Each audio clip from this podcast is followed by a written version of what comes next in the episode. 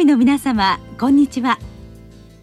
恐林製薬がお届けする恐林シンポジア。毎週この時間は医学のコントラバシーとして一つの疾患に対し専門の先生方からいろいろな視点でご意見をお伺いしております。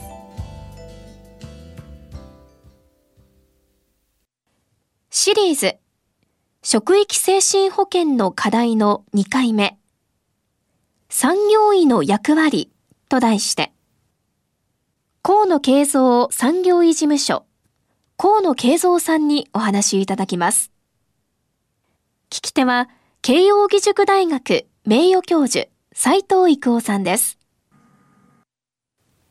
今日はあ産業医の役割ということでお伺いいたします。よろしくお願いいたします。どうも。あの我々一般の医師が産業医の資格を持っていますけども、これあのただ持ってるだけではなくてそのいろいろ重みがあるということでしょうか、はい、そうですね。これはあの昔はどの医師でも産業になることができたんですけれども今はですね、まあ、一定の研修を受けてないと産業になれないということで、まあ、他にこの医師の中では母体保護をしているというのがありますしそれから精神保健してうん、この3つはですね、はい、医師の免許だけではできない、はい、ということなんですね。はい、でそれはなぜかっていうとこの3つの仕事は基本的に通常どの医師も人権に関わる仕事をしてるんですけども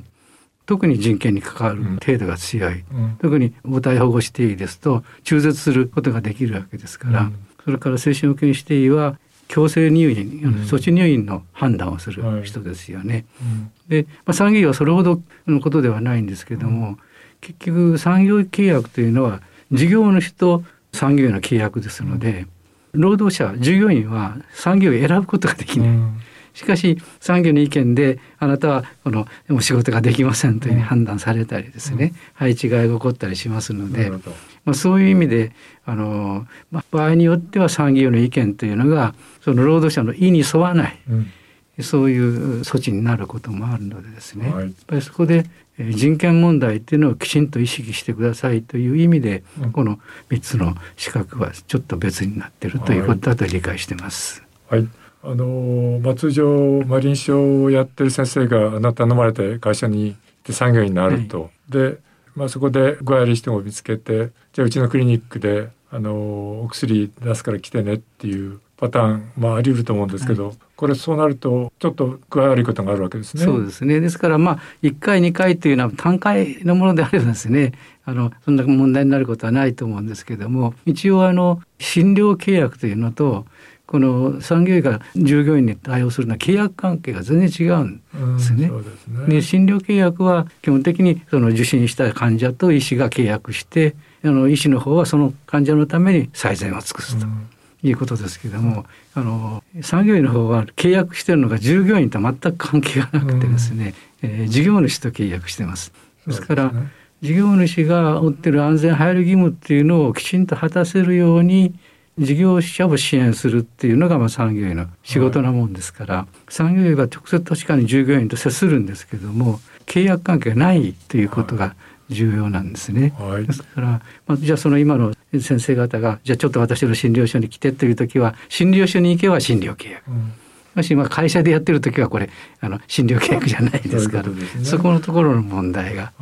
ありますよね。具体的にまあうつ病になってあの患者さんのそのクリニックで治療してまあ良くなったと。でまあ復職かという診断書を書くと、はい、今度はその診断書を持ってその職員の人は会社に来てこれもらいましたであの今度は産業医人事に見せるということになると。一人でまあ二役でそれを評価する今度産業医になって、はい、これちょっと具悪いです、ね、そうですね。やっぱり従業員から見ればあの便利そうに見えるんですけど、うん、そのじゃあ同じ人が2つの役割していいのっていうのは思うでしょうね。そうですね。で特にあの、まあ、復職が、まあ、誰が見ても大丈夫ならばい。いんでしょうけど、はい。はい、そこは微妙なことがしばしばあって、あの通常あれですねその開業医さんが復職かって書いた場合にその会社としてはその段階でその人が本当にもう復職できるかどうかっていうことを見極めるために産業医がそこで出てくるということですね。そうですねですから会社としてはその、えー、主治医の意見が適切かどうかっていうのを判断する人として産業に期待しているところがあるわけですよね。そうですね。でそういった中であのまあ通勤シミュレーションみたいなことをやって、まあ生活のリズムとか意欲を確かめるということになりますか？はい、あのでまあそこで産業がそこがまあできるということだとまあ少し今度は試し出勤みたいな形になるんでしょうか。そうですね。ですからまあ今のようなこう手順っていうのは会社によって違うんですけれども。うんまあそこにいよいよその主治医からの診断書が出てきた段階ではこれはさっき言いましたように事業主はどうしても産業に意見を求めるという形になりますからそこから関わりが非常に濃厚にはなってきます、ねはいまあ、そこは先ほどの安全配慮義務ということなんですね。はいあのその以前の、まあ、3か月ないしのその休んでる間にその人とあの産業医が接するということはどうでしょう、はい、私たちはもうそのそういうふうにしてきてるんですけれども、うん、これも会社によって違ってまして休んでいる間は完全にもう主治医に任せるという会社もないわけではないんですね。うん、そうすると主治医がいいよって言った時に産業が全然合ってないと初めて会ってすぐそこで判断するっていうのはなかなか難しいですよね。よねはい、ですからそれを避けるためにはやっぱり休んでる間に定期的に従業員とあの会ってですね状態を確認しておくっていうのはやっぱり問題を起こさないために非常に重要だと思ってるんですね。はい、あのそういうことで、まあ、復職していって、まあ、最初は少しあの軽い仕事ができるかどうかってことでしょうか？そうですね。はい。軽減措置ということでですね。軽減措置ですね。はい、それからあの適応障害みたいな診断書がよくありますけど、はい、職場適応の問題があった場合、これどういうふうにそうですね。ですから職場不適応っていうのはなかなかあの判断が難しいんですけども、例えば従業員はあの職場に戻りたくないそこで人間関係が悪かったとかですね仕事が合わないとかそういうあの希望を私たちに言うっていうことはよくあるわけですけども、まあ、その程度であればですねそこはでも一回元に戻ってやってみてそれから考えればいいことだということで例えば配置換えなんかの話はま基本的にしない。ですね。で、うん、そういう従業員がそういう希望したらすぐ配置換えの話をするとこれはまあ人事は非常に嫌がりますし、困るんですよね。うん、みんなそれ希望されちゃったら、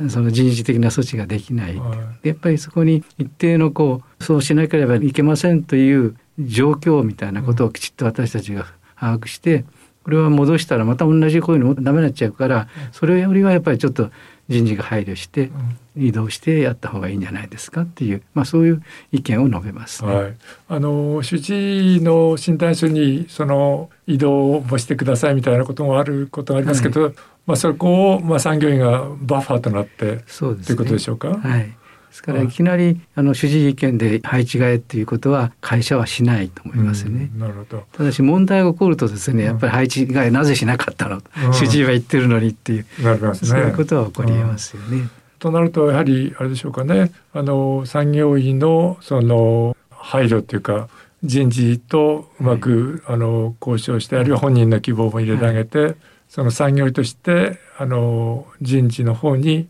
意見を入れてあげると、まあ、人事としてもまたあそうです、ね、動きやすいということになりますから、ね。はい、これはあの人事担当者が上に説明しやすいですし、ええ、まあ、場合によったら、まあ、産業がそういう意見なら一回やってみるかと、うん、それなしでやるとみんななんであの人は変えてもらって私はダメなの、っていう話になりますので。そういった意味ではやっぱり産業医のそこの動きがすごく重要な、はい、そうですね。あの、はい、ことになってきますよね。はい、まあそういったことであの、まあ、定期的にあの面談しながらあの見ていくということなんだと思いますけど、はい、あのまあ、それで順調にいく人もかなり多いと思いますけど一部、まあ、なかなかうまくいかないと。はい、であの、まあ、就業も、まあ、不安定になってしまうと、はい、本人としては本当はやりたいんだけどあのやらせてもらえないとか、こういったことできないとか、あるいはあの上司としてはパフォーマンスが悪くて、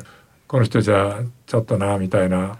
そのミスマッチが起こってあのこう泥沼化することがありますけど、はい、産業としてはその辺の時はどういうふうに？そうですね、まあ、そういうふうにならないようにということなんですけどもそのためにはやっぱりあの復帰させた後やっぱり一定の間隔でしばらくは従業員に会う。でその仕事の出来ぶりをですね本人から確認する。で困ったことがあればこちらに行ってくださいとそれで上司にも見ててくださいね。でやっぱり仕事ができるかどうかの評価をちゃんとしなきゃいけないので、うん、それはしてください。で記録をちゃんとつけてくださいというようなことをお願いして、まあ、そうならないようにしてるんですけどもそれでもまあなることはないわけではありませんから、うん、まあ、そこはまあそうなっちゃったら一般的にはちょっと上司の方に少し一歩引いて、まあ、受け止めてくれとまずはですね、うん、それでもダメであればそのことをそうしてもダメなんだということを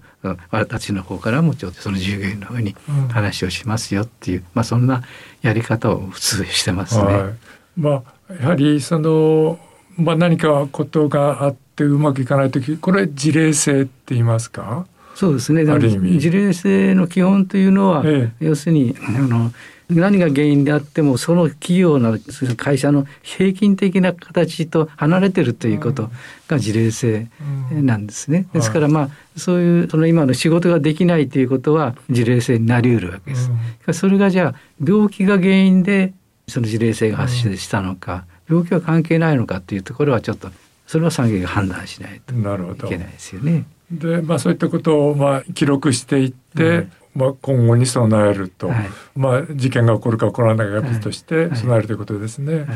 で、まあ、その辺を、まあ、あの手続き的理性みたいな言い方もありますか、はい。そうですね。そこをやっぱりちゃんとした手続きをすることが非常に重要で、うん、それをその人のために何かしてあげましたよって上司がいくら言ってもね、それはダメなんですね。こういう考え方に基づいてこういうふうにしました。うん、その人はこういう反応をしました。まあそれをちゃんと記録していって、こういうふうにしてるんだけどちょっとまだうまくいってないですねとかねそういうふうな判断をしていくことになりますね。で、ね、最終的にやはりご本人と産業医の話で、まあ、将来を考えてあげるということでしょうかね。はい。そうですね。そこはまあですからあの今後どうするかということは当然話の話題になりますから、うん、まあ、その時に私たちがどうこうするって話はもちろんしないんですけども、うん、やっぱりしばらく先のことを考えて今あなたの仕事の仕方でやっていけるかどうかはちゃんと考えてねっていうことは言いますね。うんその辺が、まあ、まあやはり産業の非常に重要な役割っていうことですかね。ねはい、はい、どうもありがとうございました。シリーズ職域精神保健の課題の2回目産業医の役割と題して河野慶三産業医事務所河野慶三さんにお話いただきました。聞き手は慶應義塾大学名誉教授斉藤育夫さんでした。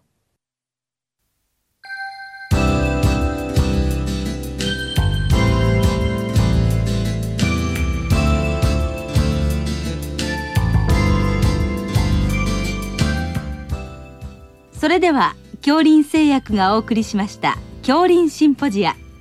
来週をどうぞお楽しみに